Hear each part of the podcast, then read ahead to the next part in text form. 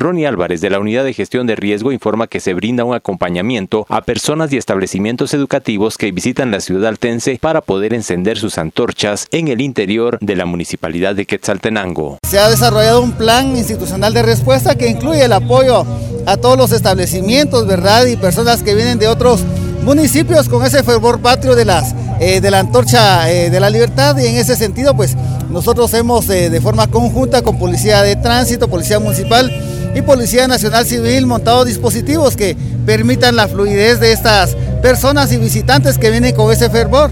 Y pues también el señor alcalde y consejo han abierto las puertas de la municipalidad para que puedan ingresar, ¿verdad? Y continuar eh, con esta actividad cultural que es parte del patrimonio de estas fiestas cívicas. Pues el dispositivo que de forma conjunta se ha montado, pues contempla, ¿verdad?, de aquí hasta el 18 de septiembre, ¿verdad? Sin embargo, pues hay un plazo que se extiende, ¿verdad?, por el retorno de todas las actividades y personas que están en la ciudad de Quetzaltenango. Asimismo, hacemos el llamado para que durante estas fiestas puedan tener bien identificados a los niños, ¿verdad? Que porten un gafete de identificación.